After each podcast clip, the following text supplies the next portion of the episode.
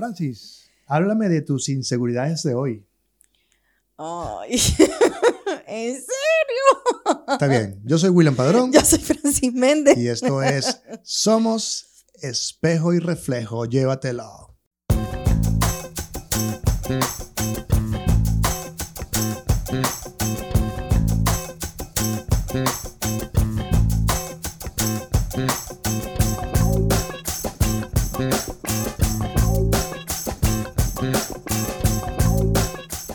Episodio de Somos Espejo y Reflejo con un intro un poquito más largo porque Francis no quería beber para los que nos ven en YouTube.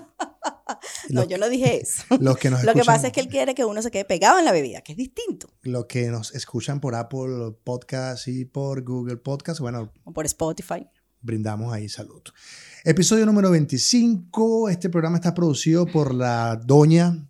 ¿Le decimos doña? Sí, claro, estamos en Chile. Vamos a reivindicarnos porque la otra, la otra hablamos mal de ella. entonces- No, no hablamos mal de ella, dijimos no, no, algo no, no. En, en, Mali- en Malito Sudaca. Ah, es, no lo he visto, el de esta semana. Ah, mentira, sí, sí lo vi. Claro que sí, vi el principio, mejor dicho. Bueno, este programa es una producción de Oriana Ramírez. Ramírez. Certificado de locución. No, eso no. Mira, las cosas se, está- se están calmando en la ciudad. Qué bueno. Este, afloran, afloran debilidades, miedos. Pero entre esas conversaciones, y dado que ahora tenemos productores y nos empieza a lanzar pu- este, puntos ahí, no sé, y no sé si también este, puntas. Punto y punta. bueno, Ella sabe, ella ve psicología. se vale todo. Sabe cómo a veces, y tú no, es como la gente cuando le huele la boca. Que está- estás con ella y estás con un caramelo y dice, ¿quieres un caramelo? Que de lo último. ¿Por qué me lo estás dando? No, porque me voy a comer un caramelo. Ok. Pero tú sabes por qué es. Los, las inseguridades. Las inseguridades, ¿a ¿De qué, tipo? nivel? No sé. William Enrique. ¿Cuáles son tus inseguridades más latentes? Oye, um, creo que ahorita sería, eh, con todo lo que está pasando aquí en el país, es la cuestión de, del empleo, ¿sabes? Creo que me siento insegura con respecto a, A la inestabilidad. a la estabilidad Estabilidad. laboral, efectivamente. Creo que eso es lo que ahorita me, me llena de inseguridad. Pero ¿y ¿por qué si eh, vivimos en una filosofía CRP donde hay que vibrar, por qué te- tener esa inseguridad sabiendo no es el cómo, sino va a llegar? O sea, sí, no, sí. no- no- O sea, entiendo, mi cabeza perfectamente lo entiende. explícame con tu cabeza como queridas amigas. El que está de aquel lado, que es el que sufre, no quiere decir como, ah, ustedes están sufriendo, o sea, que ustedes sufren. Mira, es una cuestión no de coherencia. No, no, no, es una cuestión de coherencia. Una cuestión de coherencia. ¿Qué pasa? Eh, nosotros como CRPanos, ¿verdad? Eh, se supone que debemos tener la coherencia de que lo que pensamos, lo que decimos y lo que sentimos debe, debe ir en la misma tónica. Pero también tenemos que estar conscientes de que los miedos existen, conchale. Y una de las cosas que siempre hemos dicho en este programa es que el hecho de que yo sea serrepiana no quiere decir que yo todo el día ando con una carita feliz. No, yo me arrecho, invento madre y mando a la gente a la base y a bañarse también. Pero Entonces, profesora Francis, No. maestra, miedo, inseguridad, Claro. no pero, es lo mismo. Pero me explico. Claro que sí, al final el- el- la inseguridad es un miedo a. Ok. Eso es la inseguridad, un miedo a. En este caso, a la inestabilidad laboral. Que es cierto que yo tengo todas las herramientas para, para, para que pase lo que pase con mi, con mi estabilidad laboral. eh, ¿Puedo salir adelante? Sí, pero no quiere decir que uno no tenga ese sustico. Pana, yo soy un ser humano. Ya, y si tu hijo te dice, mamá, no quiero ir al colegio porque me siento inseguro, ¿qué le vas a decir? Ah, no, ya. Ahí, primero que eso no es negociable. Segundo, Daniel no sabe qué es Ah, eso. Ya va, ajá, Daniel no sabe qué es eso. ya va. Tu miedo al no tener trabajo es negociable, pero el niño que no quiere ir a la escuela por miedo es negociable. Claro, porque miedo- el, detalle, el detalle está en el miedo a qué. Yo sí, yo sí sé a qué le Pero tengo ya va, miedo. ¿Qué ya va. pasa? En mi trabajo hay, Espera, o sea, no, no, inseguridad, no, no, no no, ya va. Usted empezó, ahora, ahora te calma. No venga. Usted, usted prendió esta mecha, ahora se la cala. Una cosa es que mi, mi inseguridad con mi trabajo es que efectivamente veo como en mi trabajo de ser treinta y pico de locales, hay 11 que no están funcionando. En donde eso merma la productividad de todo, merma los ingresos y precisamente se puede dar perfectamente una, una escalada de desempleo. Entonces, coño, no me diga que mi inseguridad está infundada. O sea, que debo, que debo calmarme y efectivamente tener la coherencia como serrepiana. Sí, está bien, te la compro, pero no quiere decir que yo no soy un ser humano y que no puedo sentir eso. El detalle está en no quedarme allí. Pero tú me preguntaste, ¿cuál es mi inseguridad hoy? Yo te lo estoy respondiendo.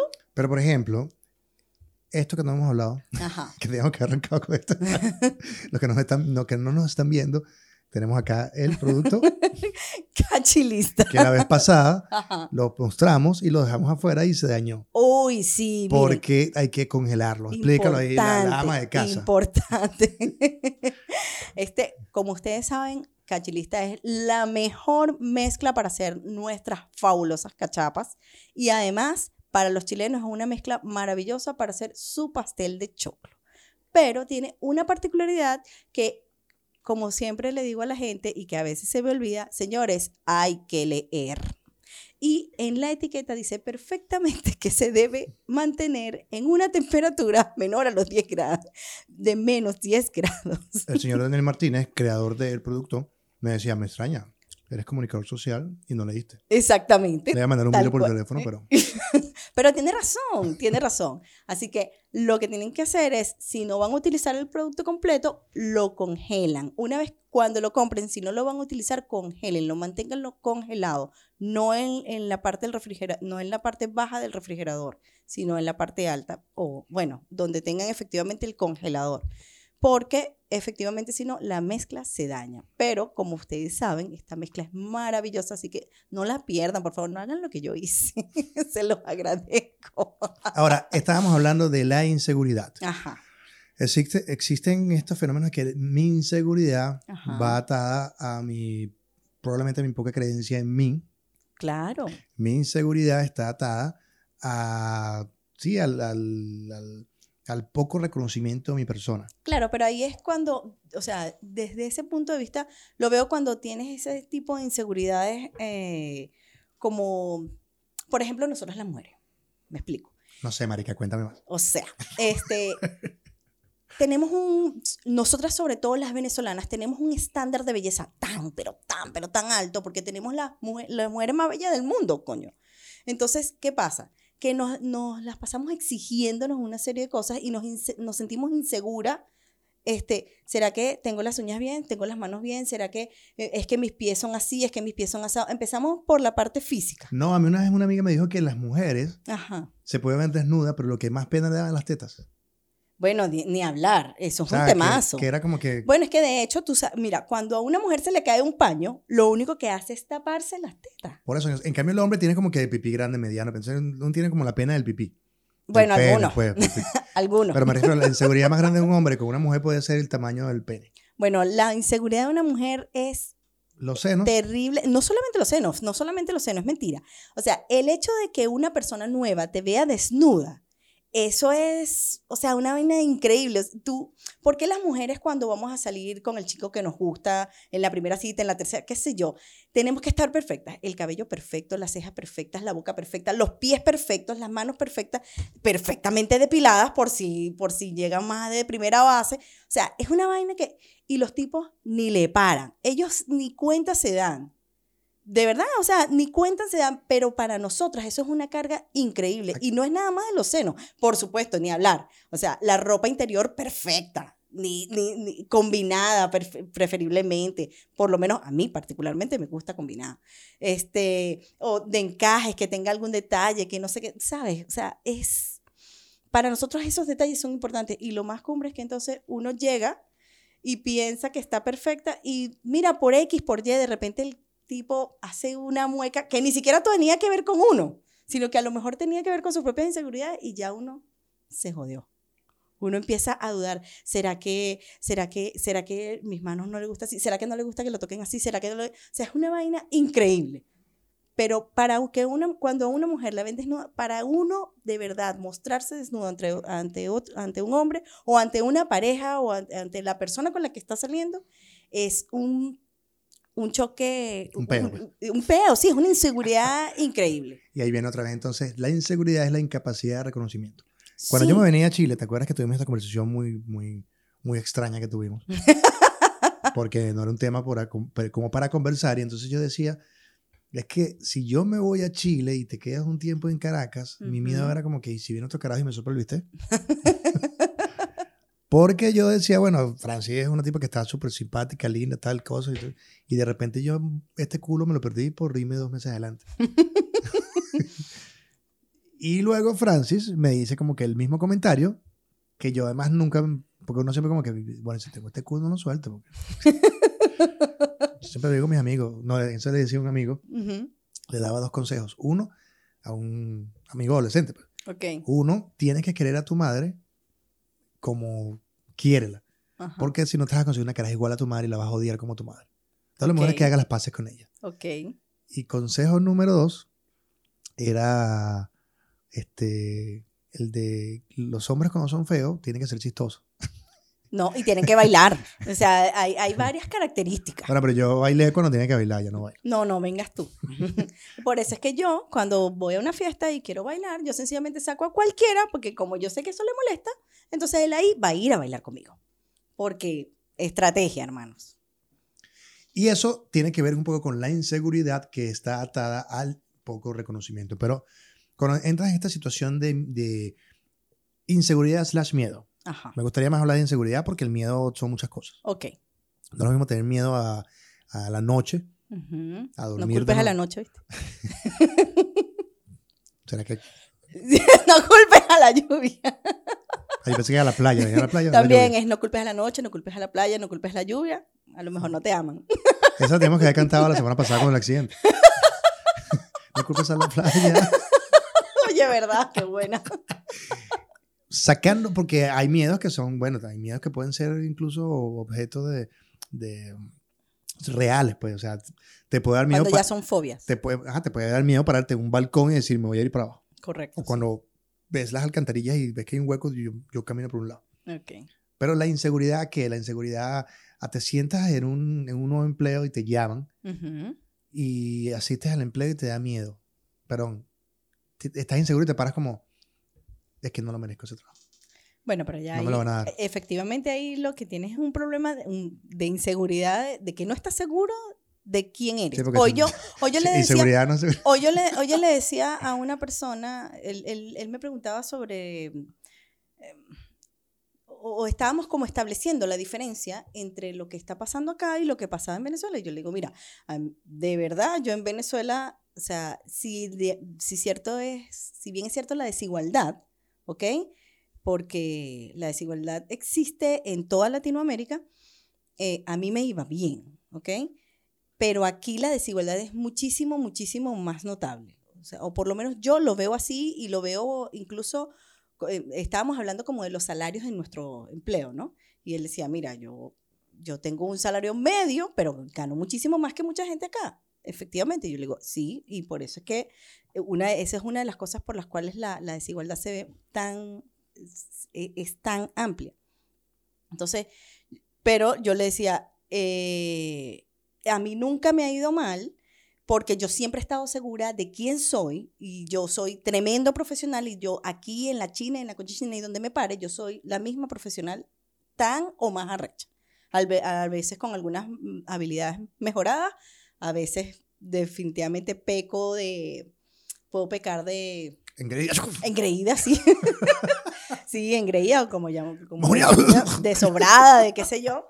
Pero, ante todo, creo que una de las cosas que tienes que, cuando estás buscando un empleo, lo primero que tienes es que, como la nueva palabra o la palabra más usada ahora, es empoderarte. Es era efectivamente, no, empoderarte. En mi época, cuando nadie me dio empanada, era que te echándole bola. ahora es emprendimiento. no estoy acusando a nadie. Y, ¿cómo se programa, llama? no me estoy Cállate, metiendo. William, deja hablar. No, me voy a comer, voy a comer cachapo. Coño.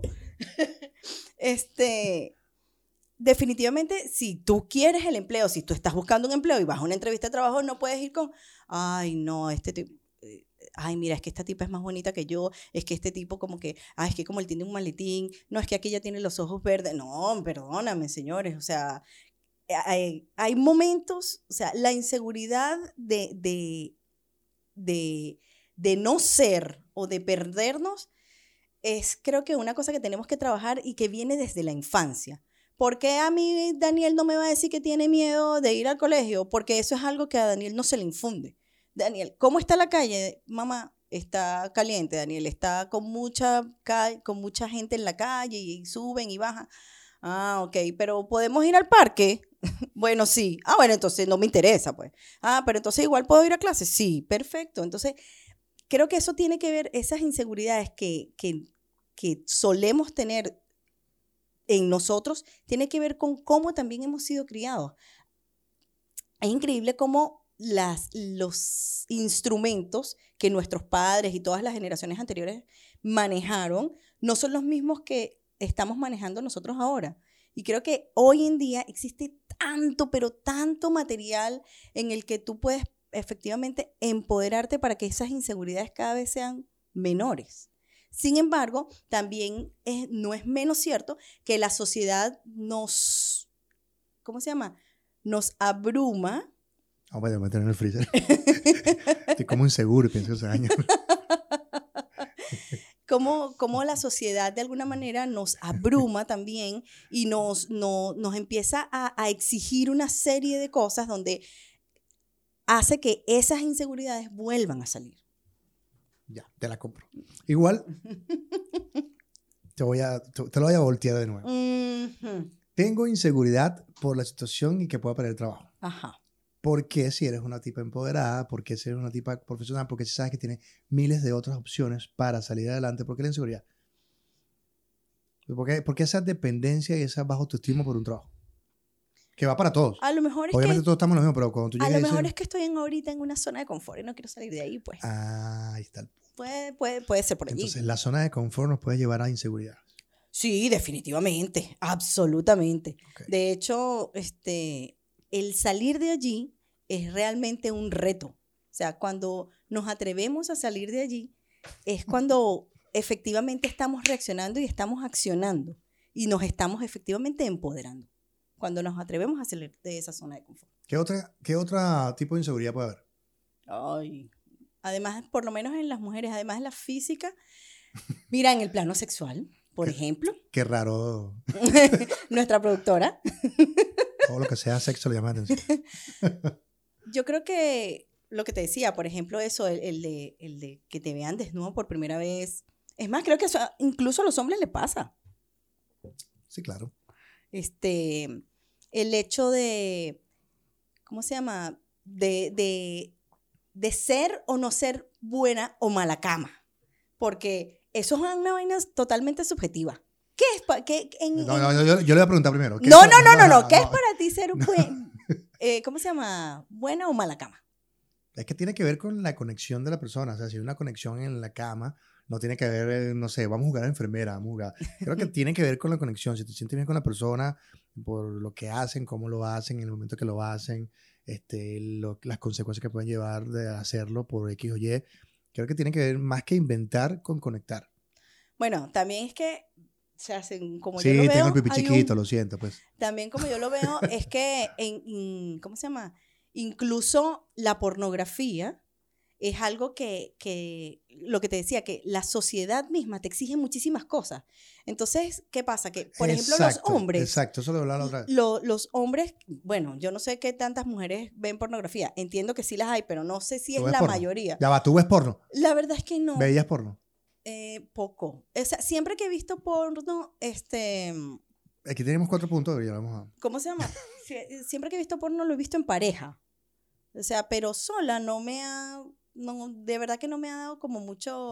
he visto más series con respecto al sexo, por ejemplo, cuando estaba Queer as Folk, que coño, eh, o sea, además de... digas eso? ¿Qué cochina eres? Ay, sí, porque tú no lo viste. Todas las temporadas. Todas las temporadas. ¿No, no hablamos de eso? Que, en otro podcast lo hablamos. Primero que eh, el, ¿cómo se llama?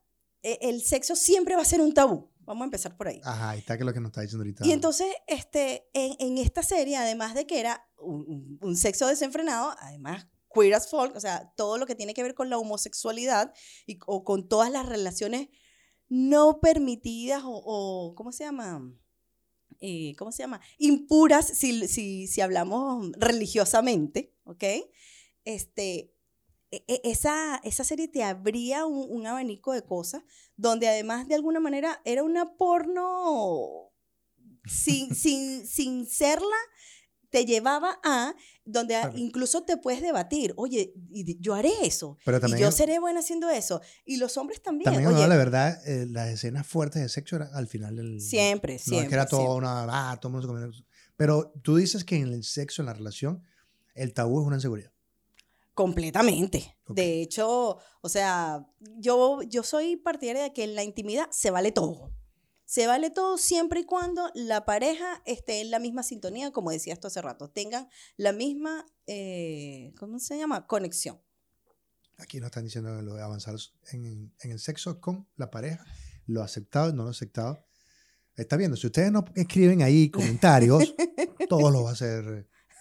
Qué bueno tener productora que nos dicen, nos hace preguntas así como, ¿y qué nos preguntarán? Entonces ella sale con las preguntas. Te quiero, Oriana. Claro, pero es lo que... Así, como, no, así, no, así no hagas el programa desnudo. como nos da, como nos da Oriana tips, pues lo que yo te decía ahorita, este, que, eh, qué es lo, lo socialmente aceptado y qué es lo que no, pero eso tiene que ver ya con conexión de entorno. la pareja. Porque sí. fíjate que cuando tú, te- tú estás con amigos que se la dan de, de cochinitos, empiezan a inventar vainas que tú dices, de, de verdad lo haces. Es como cuando estás adolescente y dices, no, esta es mi pareja número 28 y he tirado como 60 días a la semana. Y, carajo, Y es la primera vez. y tengo masturbándose toda la semana viendo a Curious Folk. Exacto. Como que a veces hablamos tanta pendejada que no lo hacemos. Entonces a veces te haces esta mentalidad en la cabeza de que, y si empezamos a ir al Kamasutra a comprar juguetes y tú, en el fondo tú dices, espérate, yo no haría esa vaina todavía. O sea, en mi cabeza no estaba como, como, no sé, meterse cosas en el culo. Pero porque, Todavía o sea, no. ¿por qué, por qué todavía no? O sea, es porque, Porque creo que- porque crees que eso es un, o una... puede que todavía no, puede que nunca lo sea. O sea, un poco lo que decía el tip, es como avanzas como pareja de a poco. O sea, de repente en este momento, todos esos jugueticos, todas esas fantasías sexuales no van conmigo porque tengo, me siento seguro con mi relación que tengo. Ok. Porque está basada más en amor, en respeto, en sentirnos bien en familia, más que tener, no sé, que 45 años que acá se ha ido de la casa y ahora qué hacemos? Bueno, vamos a... Hagamos un trío, un- una orgía, un swinger. O sea, creo que viene con... Claro, y lo que tú decías hace rato, definitivamente tiene que ver con la conexión. A lo mejor, ¿te acuerdas que hablamos en algún capítulo que ¿Te acuerdas que el swinger no? no hay, un, hay una serie que se llama Easy, donde Ajá. efectivamente una pareja tiene toda la vida juntos y la chica, la tipa le dice, mira, vale, vamos a ponerle picante a esto, vamos a, vamos a, tener una relación, un matrimonio abierto. Y que échate guacamole en el pene. Y después que ella misma pide el matrimonio, el matrimonio abierto, Entonces, claro. eh, el tipo efectivamente dice, bueno, es que yo voy a hacer lo que tú quieras. El tipo no estaba muy de acuerdo y después cuando, el, cuando ella sale con sus tablas en la cabeza, porque de alguna manera se involucra con un tercero y su, su marido de alguna manera también, entonces ella dice, no, vamos a parar esto. Ah, tú sí eres arrecha. Lo que es bueno para el pavo no es bueno para la pava, no vengas tú. Porque a veces te meten estos, estas cosas sociales donde dices, es que tú no lo haces porque te da miedo, o qué sé yo. Y no tienes- no Claro tienes que nos da pero- miedo. eh, se han visto, no, no sé si tuviste, eh, y tu mamá también, Sí, sí, sí la vi. con, con, con Gael García Con Bernal y con... ¿Te acuerdas de esta escena donde ellos terminan haciendo el trío Correcto. y se vuelven tan loquitos que se dan los besos ellos mismos? Y Sí. bueno, en la película da un incidente como que ellos tienen algún tipo de relación Sí, y correcto. después les cuesta ser amigos otra vez. Entonces, cuando la sociedad te dice hay que hacer cochinito, hay que hacer tal cosa, porque, porque sí, porque estamos viendo televisión y porque nos parece que, ah, lo puedo hacer, cuando caes en el hueco, rodaste. Pero creo que eso tiene que ver ahí, precisamente, con la seguridad o la inseguridad que tú tengas como persona y con la relación que tienes con esas personas que participaron, por ejemplo, en ese trío. Yo soy, como dice Irving Wells en su libro, después llevada a película por Danny Boyle, es fácil filosofar cuando el que está metido en la mierda. Bueno, yo te puedo decir que un muy buen amigo me dijo alguna vez, cuando vayas a hacer un trío, no se te ocurra hacerlo con personas eh, muy cercanas. Claro, pero... Que no sean tus parejas, que no sean tus mejores amigos, ni nada por el estilo. Claro, hay que ahí está ahí por lo social. O Efectivamente. sea, a lo mejor te consigues hacer un trío con tres personas conocidas, pues ya pasó, más nunca lo ves. Pero Efectivamente. si tú agarras, yo le digo a Oriana, vamos a hacer un trío aquí, Oriana. Ajá. Y de repente Oriana tiene otra forma de besar y mañana te vas a parar, ah, pero a ella sí la besabas así, a mí no. Claro, empieza el peo. por Y supuesto. Oriana se fue para otra parte y me dijo, mire, yo, la verdad que yo no me gustó con ustedes, son súper aburridos. Exacto. Y se arma ese peo. Por darnos las de, de, De- threesome de- y ¿Cómo vainas se llama? De, de open mind. Sí. No, yo creo que definitivamente la relación es, eh, las relaciones son entre dos para dos. Y cuando, cuando tú estás dispuesto a incluir un tercero o a tener, por ejemplo, un matrimonio abierto o a incluir nuevas cosas, Se acaba el amor. no. Porque si estás buscando, además, si estás buscando como pienso yo, Ah, ok, no se, me, no se molesten. Pienso Ajá. yo dentro de mi Muy mundo bien. pequeño muy bien. o de dentro de mi, de mi poca visión del mundo. Creo que cuando tú comienzas a inventar esas locuras es porque de alguna forma sientes que la relación con tu pareja ya no es la misma de antes y como que te da igual lo que pase. Porque si estás bien, estás bien. Puedes inventar cosas con tu pareja, pero meter un tercero, decir, bueno, ya vengo, ya vengo, voy a tirar con mis amigos masculinos a ver qué tal. Y tu mujer que yo te puedo meter el dedito en el culo. No, no, no, no. Yo prefiero que un amigo me coja por el culo. Ok. Y ya vengo y todo. Y tú no, pero el dedito es más chiquito, ¿viste? tú no has visto el pipí de mis amigos. Ay, Ah, bueno. Qué bello. Debe ser muy raro tener la, la mujer con el dedo más grande que el pipí de tus amigos. Coño, debe ser raro. Todo verdad. para los niños cuando vayan a meter el dedo a la mamá así para sacar. Bótalo. Lo asfixia. Me desvié, perdón. chicos. No, sí, estás como George Harris. per- eh, ¿Cómo se llama? Te fuiste, te fuiste, te fuiste. Eh, perdiste el glamour. Me siento como un episodio de Ted, ¿te acuerdas de Ted? El, el osito. Cuando empieza a ser la mujer así como que... Y la típica fue demasiado lejos, ¿verdad? Too much. Pero creo que la inseguridad tiene que ver con eso, con... Sí, bueno, cayendo en redundancia. Tiene que ver con una separación de tus principios como persona dentro de tu zona de confort de, de humano. Es decir, cuando yo dejo de percibir algo que me está gustando y le, le cambio la vuelta por insatisfacción, comienzo a crearte fantasmas. Y las inseguridades vienen acompañadas de demonios, Bueno, de hecho, la mayor inseguridad del mundo son los celos.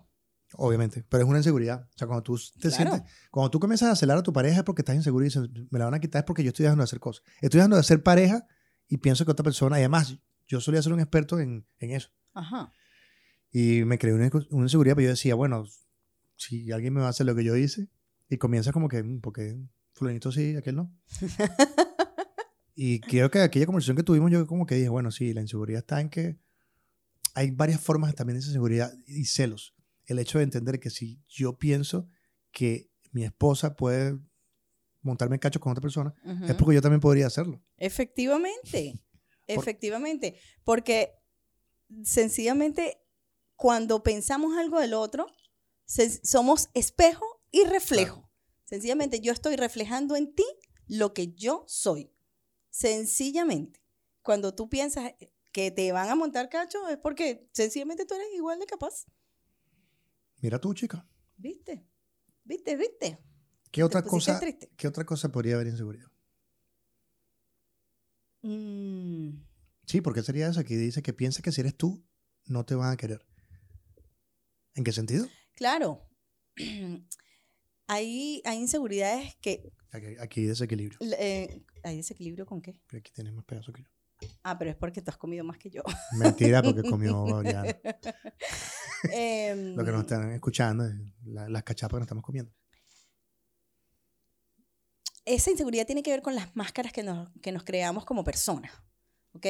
Eh, con esto de que vamos a mostrar que cuando está, cuando está empezando una relación, que el tipo le gusta el fútbol y la caraja ni pendiente con el fútbol, pero yo te acompaño al fútbol, yo voy, yo te hago, yo te aupo, yo hago, yo deshago, no sé, yo soy la mejor amiga de tus panas, a pesar de que te conocí en una discoteca, nos dimos los besos, no sé qué, nos volvimos novios, pero entonces soy la más cool.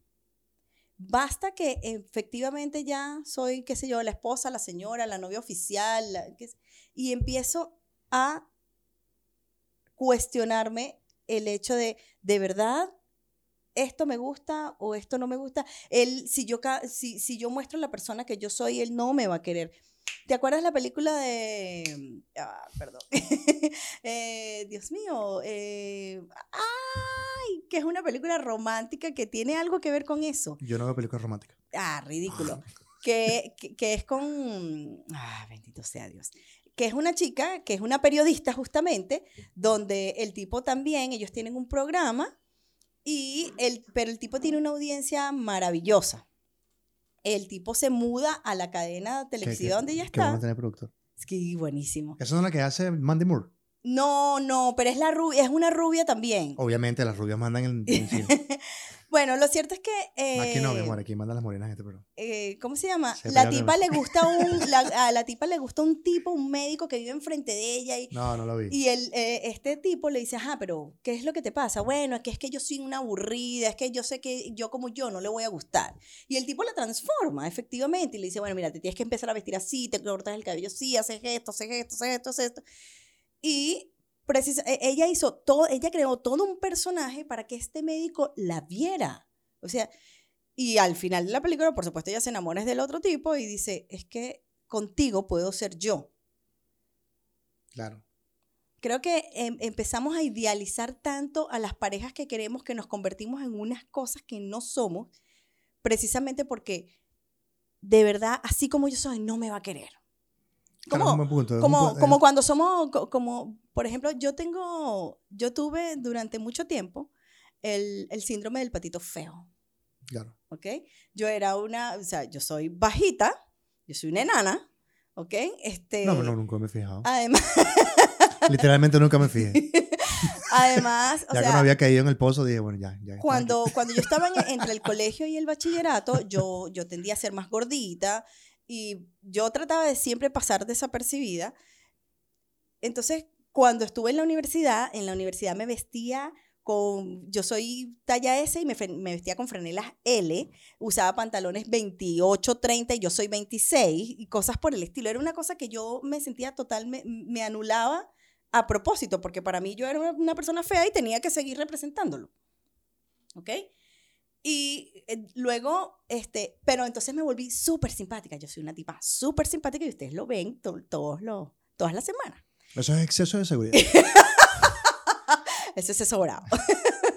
Vamos, Junia. Entonces, como más te guste.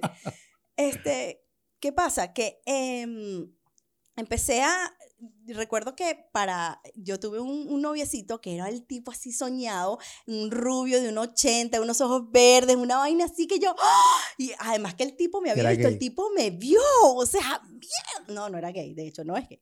El tipo me vio, todavía. no lo podía creer. Y de verdad yo empecé a hacer cosas completamente distintas de lo que yo soy, de la persona que yo era. Empecé a pasármela con una gente que no tenía nada que ver que conmigo, por lo menos. Y hasta que llegó un punto que yo dije, es que si yo no, no ando con este poco de gente, este tipo no me va a seguir viendo. Pero entendí que además, de verdad, el tipo solamente se veía a él. Claro, tu inseguridad te llevaba A, que- convertirme en alguien que no, que a no querer era. encajar para que... Absolutamente. aceptaran. Y eso nos pasa a muchos, tanto hombres como mujeres, creo. Este, De hecho, es parte de lo que pienso que con el crecimiento de los jóvenes es importante que a los niños, a los jóvenes se les enseñe esa seguridad de quién son como personas claro. para que evite el bullying.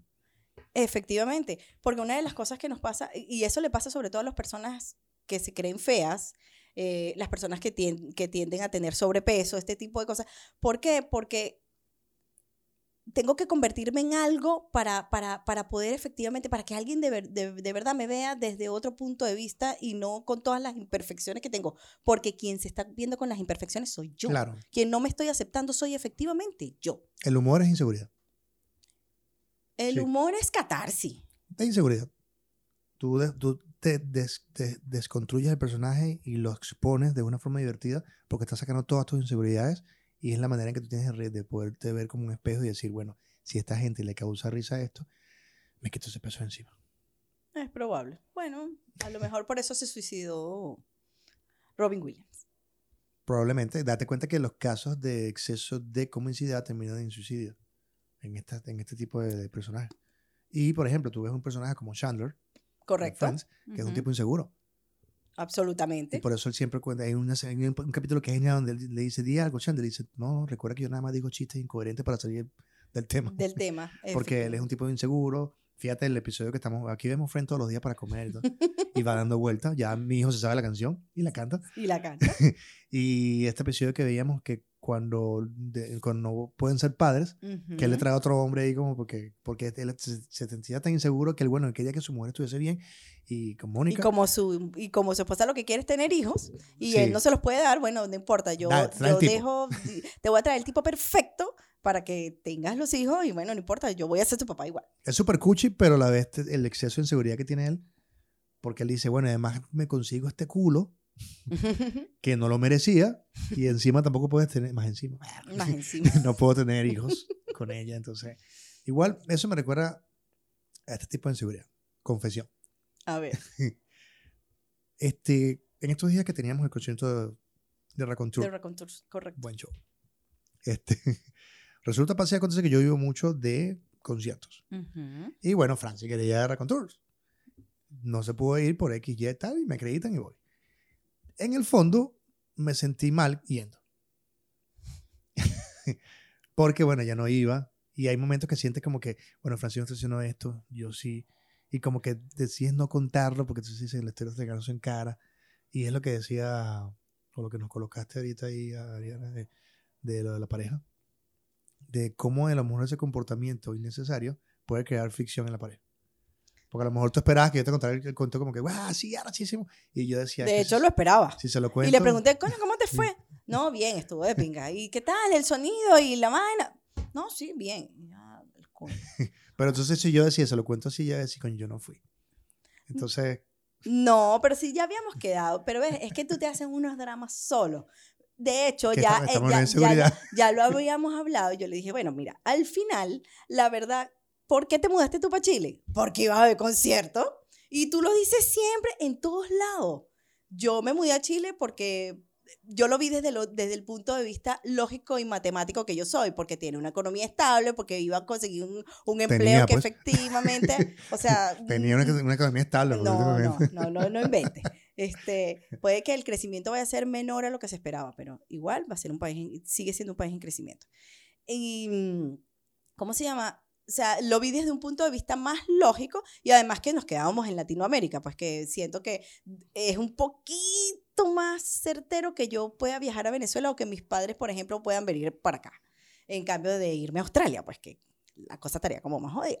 Está Colombia que está creciendo. Entonces, Piensa rápido. entonces, ¿cómo se llama? Eh, ya habíamos conversado sobre eso y le dije, no, mira, si, si te acreditan, ve y disfrútatelo y además tú viniste para eso. O sea, y si yo voy, es un plus para mí, realmente, es un, super plus. Pero creo que ahí es donde efectivamente no, nos hacemos una, como, como decimos nosotros los venezolanos, una mente, un absurdo, porque nos ponemos a suponer el del otro, en vez de preguntar, coño. Es mucho más fácil preguntar. En vez de crearnos esas inseguridades pendejas que empezamos, sobre todo cuando estamos en pareja. Vamos a preguntarnos, señores, vamos a decirnos las cosas en la cara, no a suponer lo que el otro piensa, porque jamás vamos a estar en la cabeza del otro. Jamás. Depende. Bueno, eso es otro asunto, William, eso es otro asunto. Estaba, estaba hablando que si, por ejemplo. Ajá, sí. El caso es que, como toda situación que se genera inseguridades, por ejemplo, en el ámbito incluso amistoso, Ok. que a veces hay amigos que como que celan de otros amigos o como que si no estamos todo el tiempo juntos, eso es lo que a mí me da la gana, entonces ya no eres mi amigo. Pero eso sobre todo cuando eres chamo. No, adulto pasa mucho que gente como que, ah, pero es que te la pasabas más con esta. Ay, a mí no me llamaron para esa reunión. Claro, que tú sabes cómo es esa pendeja. que Ella se la cree como ella se la. Se bate un champú y resulta que, bueno, no sé, yo pensaba que- que- Pero ya- yo ya yo veo eso más, más como inmadurez, de hecho. Bueno, aquí al Eso. final la inseguridad es una, una especie de inmadurez, no, no has terminado de madurar tu propio. No, claro, ¿Cómo, cómo- cómo- la confianza en ti. cómo hacer, ¿Cómo hacer esa confianza? Que cómo, ¿Cómo hacer que la gente se ejercite y diga, ya va, entré en inseguridad? Para. No, eso, ahora? eh, eso es tema para otro podcast porque eso se llama amor propio. Bueno, te resumí. ¿Cómo me amo, cómo me amo yo? ¿Qué, por ejemplo, ¿qué hago? Yo me, me paré en estos días y decía, me paré en el espejo y decía, tú, tú, muchachito, Está gordito. ahí tumbas la seguridad. ¿ves? ¿Viste? Exacto. Ahí rueda toda la seguridad. Y pararte a verte como que hablarte contigo. O sea, tú nunca le has hablado al espejo. Uf, yo lo hago todos los días. Yo ¿Qué lo te pasa? empecé a hacer estos días- en estos días y fue como que, mira, ¿En serio? No, yo siempre lo hago. Me paraba más que ver defectos, era ver cómo, cómo, cómo me estaba mirando. Me parece muy bien. Claro, pero yo venía inseguridad. A mí, no sé si en algún momento cuando hicimos este podcast, lo habré contado, hacer este podcast en una pantalla, yo siempre tuve pavor a la pantalla. Mm, No, eso no lo habías dicho, creo. Y para mí, por eso yo siempre escribo. O sea, para mí es fácil escribir o editar y estas cosas. Tener que estar en una pantalla hablando, por eso me gusta más la radio y no tanto la televisión. Okay. Esa inseguridad que me crea saber que... Pero bueno, va con la práctica. Ya después como que ya últimamente... Y como estos formatos de podcast, no es que está saliendo a hacer el Mi Venezuela ni el Latin Grammy. bueno, y una de las cosas que, que, de las que se trata este podcast es que se sienta la cercanía justamente de que primero somos personas normales, somos una pareja normal que tiene inseguridades, que tiene, que tiene miedos, pero que también tiene muchas alegrías, que busca las maneras también de, de, de, salir de esos huecos en los que a veces nosotros nos metemos porque, porque somos unos necios y nos ponemos a suponer demasiadas estupideces. Este, creo que eso es una de las cosas que nos, nos da este podcast, pues esa, esa cercanía sobre todo. Y creo que nos lo ha dicho, de hecho, algunas de las personas que nos ven, que nos sienten como si estamos en la sala de su casa, así como efectivamente nosotros estamos en la sala de la nuestra. Bueno, la pequeña sala. bueno, nadie dijo que si era grande o era pequeña, es una sala. Pero sí, sí vas, comiendo, vas viendo como, como en las parejas, en las relaciones, en la misma familia, a veces te cuesta contarle algo a tus padres por un tema de que no te vean como tú quieres que te vieran. Sí, completamente. Además que nuestros padres, nosotros como padres tendemos a idealizar a nuestros hijos. Nuestros hijos siempre van a ser perfectos. O viceversa. Nuestros padres también siempre van a ser perfectos. de hecho, cuando, cuando sentimos que cometen un error y sencillamente es que ellos están viviendo sus propios procesos, para nosotros es, o sea, se me cayó claro. el, el, el santo o la santa. Pienso de repente las niñas que les cuesta decirle a su familia, mira, estoy teniendo relaciones sexuales porque se siente insegura contárselo, o el adolescente que decide ser gay, o no decide, pues gay. voy a ser gay. y que hoy me levanté con las ganas de... pero se reconoce como gay, entonces no contárselo a sus padres, a su amigo, porque siente que es una vergüenza o miedo y en realidad es una inseguridad de decir, bueno, no quiero, o las, las peleas que tienen los gorditos con la humanidad, porque tienen que aceptarlos como son. Que, yo te acepto como eres, que no te aceptes tú y quieres cambiar a todo el mundo como, ¿sabes? Y los adolescentes, dentro de sus inseguridades, porque la inseguridad de adolescente tiene que ver con su poca experiencia de vida. De repente, nosotros podemos, nosotros que tenemos cuarenta y pico de años y sin embargo tenemos inexperiencia, eh, inseguridades, claro. podemos sortear cosas que ya con el tiempo tú dices, ya, me vale verga ya. bueno, eh, eh, eso, eso llega a los 60. que a la gente realmente le vale verga. todo. Que tú sabes que sí soy feo y me sabe a mierda. Ya no me importas tú, ni tú, ni tú. ¿Cómo dice la canción? Ni solamente, tú y tú. Entonces, claro, hay una cantidad de experiencias que tú vivido y te das cuenta como que no tiene sentido. Cuando estás más joven, estás tratando de vivir la vida más... Claro, porque la sociedad nos exige una serie de cosas. Efectivamente. Además, cuando estamos jóvenes, lo, cuando tenemos 20 años, lo primero, lo que queremos hacer es seguir a esos ídolos que nos creamos, eh, ya sean los reggaetoneros, las mises, o sea, hay una serie de íconos que queremos seguir y que queremos ser como ellos. Por eso es que no, nos causamos tanta presión y empezamos a odiarnos a nosotros mismos. Y en esta sociedad, que quiero decir algo importante, el bullying existe porque esta sociedad está poco tolerante. O sea, la sociedad, la tierra en general, el la Tierra en general. Ok. Entonces, cualquiera que haga lo que a mí no me parece, voy y le caigo encima y le creas un trauma a la otra persona. Porque como, sobre todo los jóvenes, entonces tú ves a los jóvenes que no puedo decir negro, no, no puedo decir negro.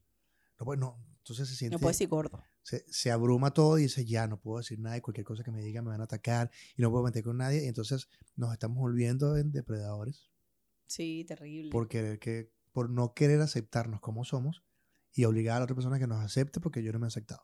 No, y no solamente eso, eh, por querer, por establecer que nuestro punto de vista es el único y el mejor. Sí, entonces se están creando, mi inseguridad está creando, eh, mi inseguridad me pongo como todos en general, nuestras inseguridades nos están llevando a, a crear todo este tipo de violencia verbal, psicológica. Y en las redes. o sea, ¿quieres, ¿quieres algo más destructivo que las redes sociales? Yo amo las redes sociales o sea, me gusta verlas. No es que las amo porque yo soy una usuaria malísima de las redes sociales. Pero, pero llega un momento que te cansas. Porque, o sea, a pesar de que estás dando una noticia positiva, siempre tiene que existir alguien que odie. Está bien, tú puedes no querer algo, sencillamente ignóralo. O sea, no es más fácil que em- empezar a enfrascarte en una situación en la que, mira, a mí me, me causa muchísima risa cuando algún artista, alguien de, de una figura pública, coloca un post que tiene, no sé, qué sé yo, en estos días, ah, bueno, en estos días leí una cuestión de Rosalía. Yo no soy amante de Rosalía, pero me dio mucha risa porque la ¿Te tipa... imaginas un trío con Rosalía? ¿A qué te refieres con amante? Lo, no, no, chico. La tipa estaba, se tomó una foto en su avión que iba para Las Vegas y que estoy llegando a Las Vegas, así se viaja, a la- Ah. no sé, algo así. Y entonces además tenía unas botas que cuestan no sé cuántos miles de dólares. Y entonces la tip- empezaron a atacarla. Pero señores, o sea, ella tiene la plata para hacer eso. ¿Por qué ustedes la van a atacar? Ella hace toda una serie de cosas y se ha preparado. Y bueno, tiene unos contratos millonarios que no tenemos todos. Lo que tienen, esa vaina se llama envidia, coño. Eso es cochina envidia. Y la envidia viene de la inseguridad. Efectivamente, dejen a, la tipa se está tripeando su avión. La- lo que les pasa, los que nos pasa, a los que la criticamos, es que no estamos en el mismo avión. Eso es todo. Criticar también es una envidia. Claro. Otra, creo que otra inseguridad que es muy latente en el inmigrante en pareja. Y es que es, es notorio que en grandes porcentajes, Ok. las parejas que emigran, hay un factor ahí como que les pasa factura y se terminan divorciando. Pero eso es porque efectivamente la pareja viene insegura ya. O sea, es como cuando viene, cuando vienes huyendo, cua- cuando me vine de Venezuela huyendo. No, o sea, una de las cosas que, por ejemplo, tú dejas siempre claro es que tú te viniste de Venezuela porque querías ver concierto. Yo me vine de Venezuela porque yo, desde que salí de la universidad, de, de que me gradué, quiero creo- vivir en otro país. Pero o sea, creo que voy a mí- oír de Chile. ¿Ah? Para mí era, eh, eh, era una necesidad como persona, eso era parte de mí, eso es parte de mí, ¿ok? Pero los que se vienen, no, es que, que me vine caminando en bus porque allá me vengo huyendo. ¿Huyendo de qué o de quién? Sobre todo cuando nos vamos porque, nos vamos porque todo el mundo se fue. No estoy claro por qué me estoy yendo, sencillamente estoy llegando a otro país. Por supuesto, tengo todas las inseguridades del mundo porque no, no me estoy reconociendo, no estoy sabiendo quién soy ni por qué demonios estoy migrando. Entonces, cuando migramos en pareja, porque no es que la situación está mal, estábamos mal en el país, pero entre pareja también estábamos mal. Nosotros no nos estábamos diciendo las cosas entre pareja. Es mentira que nos, vamos a, nos las vamos a decir aquí, o si nos las vamos a decir igualito, la- a lo mejor sí va a terminar igual allá. Claro, lo que pasa es que aquí te lo dijimos, dice. vamos a darnos una oportunidad. No, acá- eh, creo que lo que pasa es que con la presión de cuando llegas te la dices en una circunstancia no válida. No lo mismo decir la tranquilidad que estabas allá, que cuando llegas aquí estás presionado y empiezas a, a- a escupir cosas, incluso que se quedaron allá, como tú dices. Pero es que la maleta de, de cosas si- siempre carga contigo. Tu maleta emocional siempre va contigo. Es la única maleta que realmente va contigo. Claro, pero si habían cosas que no se habían resuelto antes de llegar al país, Por eso. van a estallar como la cotufa. Ahí eh, tú, tú dices, pues, eso me pasó por mudarme. No, te pasó porque nunca lo... Lo resolviste, efectivamente, porque ni siquiera, porque no preguntamos, Pero- porque empezamos a suponer. Pero ojo, también es una cuestión de pararse y, dec- y decir, de verdad, me está pasando. O sea, de repente que tenga pareja y dice, es verdad. ¿Qué tal si hablamos sobre esto antes de que nos estalle un día sin querer porque lo estamos, estamos haciendo como, como cuando hundes un tapón. Deja ese tapón ahí hundido. Ok. Y pero cuando sueltas el tapón, sale... Entonces, a lo mejor estás cargando, estás hundiendo ese tapón de peos ahí. Y cuando te cambias de sitio, te cambias de país y cualquier pendejada te mueven y se te sale el dedo del tapón, ¡puf! empiezan los peos y dice, eso fue por mudarnos, no es que venías con ese peor. Efectivamente, así Entonces, es. Es importante que a lo mejor el que nos está viendo diga, ¿por qué no sanar todo esto? ¿Qué es lo que está pasando? Pasemos la página. Claro, y creo que una de las cosas que también nos ha dado la sociedad es que ya nos casamos con la idea de que si no funciona me divorcio. Y creo que ahí también ya estamos Está, cayendo en está un- viendo a Verónica del Moro, ¿no? a Verónica del Mono. ¿Por qué? Ella habló de eso, de cómo esta sociedad este, estamos acostumbrados a que lo resolvemos ya, ¿no? Un divorcio, eso es un papel, bótalo. Exacto. Entonces es como que te vuelves el compromiso de decir, ya va. ¿Por qué no nos sentamos? ¿Qué, qué fue lo que efectivamente... ¿Por qué nos enamoramos? Exacto. Pasó por algo, ¿Por qué llegamos aquí? Exacto. Entonces ahora, pues, entonces vamos a reenamorarnos. pues, Vamos a calmarnos. vamos echando los perros otra vez, pues. Exacto. Porque como que dice, ya estás por sentado, ya le eché los perros y eso es la vaina. Como decíamos ahorita el chaleco que tú decías de bailar. Ya, ya me cogí ese culo, yo no bailo. Ah, exacto. Bueno, yo bailo con otro, yo no tengo ningún problema. Y como ustedes ven, yo tímida, no sufro, no soy. Entonces igual, igual hay hombres, em, em, los hombres pueden tener inseguridad como, no sé, caso venir para acá y decir, coño, estamos tan cerrados en la relación, digamos, monetaria, lo que está pasando, y de repente te pones y dices, "Verga, yo tantas cosas que le prometí a mi pareja, no las estoy cumpliendo, y te sientes inseguro y dices, en cualquier momento me mandan para la mierda porque no estoy cumpliendo mi rol. El concierto. No, pero eso es, es una pendejada, pero Por eso, pero esas son dices, las pendejadas que empiezan a sumar. yo, no sé, yo traje a mi familia, a mi esposa, para que fue- tuviese una vida mejor y pudiese ir, no sé, a la peluquería todas las semanas, qué sé yo, y de repente no tenemos ni para comprar la marraqueta. Esta caraja me manda para la mierda. Claro. Porque esas fricciones se crean, entonces creo que es, es hablarle y decirle, bueno, no estamos en el momento que estamos, vamos a subir a la azotea a tomarnos una cerveza, que lo- una que la que te- nos toca. Mejor compramos vasos más chiquitos Exacto. para que se puedan salir cuatro cervezas Exacto. y tú sabes. Repartimos la cosa. Yo, yo, yo conté este cuento una vez que estaba en, casa de un familiar Ok. y yo me levanto en la mañana y hago el pan de ah, sí, sí, correcto. ¿Lo conté? Sí, Ah, que te lo voy a contar ahora. Te lo puedo contar a, sí, a claro. mis televidentes, pero para ti, Oriana. Aries. y yo hago el, el- el pan de hamburguesa y la hamburguesa la saco y el jamón, el queso, todo lo saco así bien bonito, hago unos huevitos revueltos y tal y los pongo en- como en los platos para que todos nos sirvamos y quede súper bonito porque, porque, bueno, estábamos en familia. Y esta persona se para y dice que tú no sabes la cantidad de gente que se está muriendo de hambre en Venezuela. Me encanta la cara. Vulgar- vulgarmente se me bajaron las, las bolas, se me cayeron. Y yo le decía, pajúa, tú agarras esta puta hamburguesa y le echas todo encima y es una hamburguesa, es una hamburguesa que te comes afuera como un puto pepito. Me destruiste mi mañana. yo lo que hice fue adobar la pelazón de bola y Efectivamente. agarré la hamburguesa y la separé para que se, fuese, viera todo bonito. Efectivamente. Cambié el enfoque, Exactamente. porque a veces, a veces podemos estar mal como pareja y decir, estamos jodidos. Nos queda tres, cuatro dedos de vino. Exacto. Nos queda un dedo para cuatro temas. Para cuatro. Exactamente. en la azotea.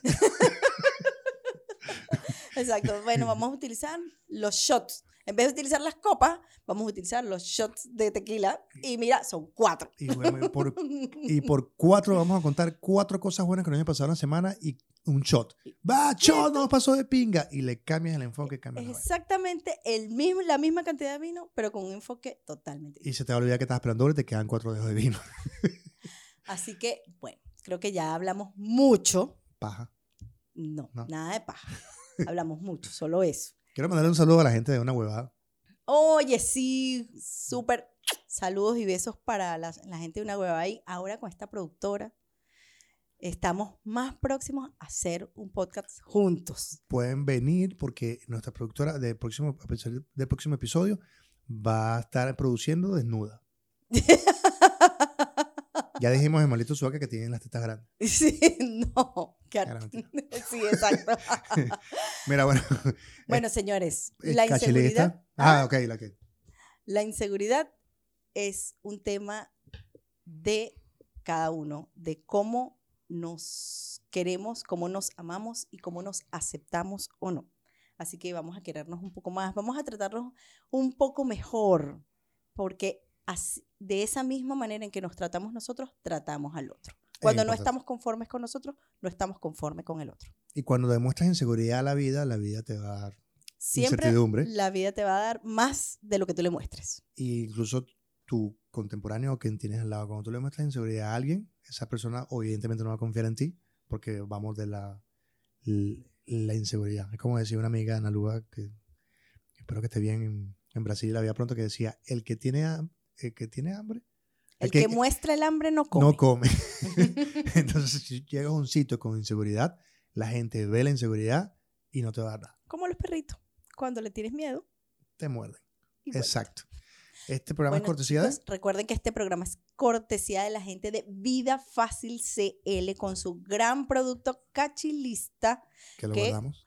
Lo guardamos Porque ya les dije que tienen que mantenerlo refrigerado si no lo están usando. Pero miren qué maravillosas cachapas. La verdad es que yo no me las no, no, no puedo comérmela durante todo el programa porque si no no hablo. Eso es lo que pasa, porque además yo como lento. Agradecer a Oriana Ramírez, nuestra nueva productora, que llegó con súper una cantidad de temas que de alguna forma hicieron que todo estallara. Este, no es que no las teníamos antes, era que teníamos el tema y ya se quedaba ahí. Ella vino con una Ella vino a poner más orden en esta pea, pues. y tiene pizarra y da miedo, nos regaña, pero nos da, nos da whisky. Entonces, agradecerle porque, bueno, agradecerle porque también ella me, nos- me está ayudando con Malitos Sudacas. Muy bien. Y creo que la gente que está viendo el programa, a partir de este va a haber como un cambio. Quiero agradecerle a Oriana por eso. Y a Oriana la conocemos desde Caracas, de Nuevas Bandas, la conozco yo. Correcto, yo Yo la veía dando cerveza con entre en Pepsi y. Nuevas Bandas. En Pep- no puedes decir Pepsi, pero no pagan. Ah, No importa, pero yo fui a esos premios, yo, yo participé allí, así que no me importa. Igual no tomamos Pepsi para jugo. Uh, hace daño. Tomamos whisky. También hace daño. Bueno, chicos, esto fue Somos espejo y reflejo. Importante. Ajá. siempre- ya es la segunda vez que lo hago. Este, recuerden eh, suscribirse al canal de YouTube. Dale a, a la campanita. de suscribir para que le llegue la información. Si ahí viene, este, seguirnos en las plataformas digitales. Este, y bueno, seguirnos en las redes que somos. Somos. eh, Espejo y reflejo. Igual- Arroba somos espejo. y Igual ahora que tenemos producción que nos regaña, Ajá. aparecen las cosas aquí abajo. Exacto. Los queremos mucho. Gracias por estar allí y nos Bye, vemos bye, la semana bye, que viene. Bye bye.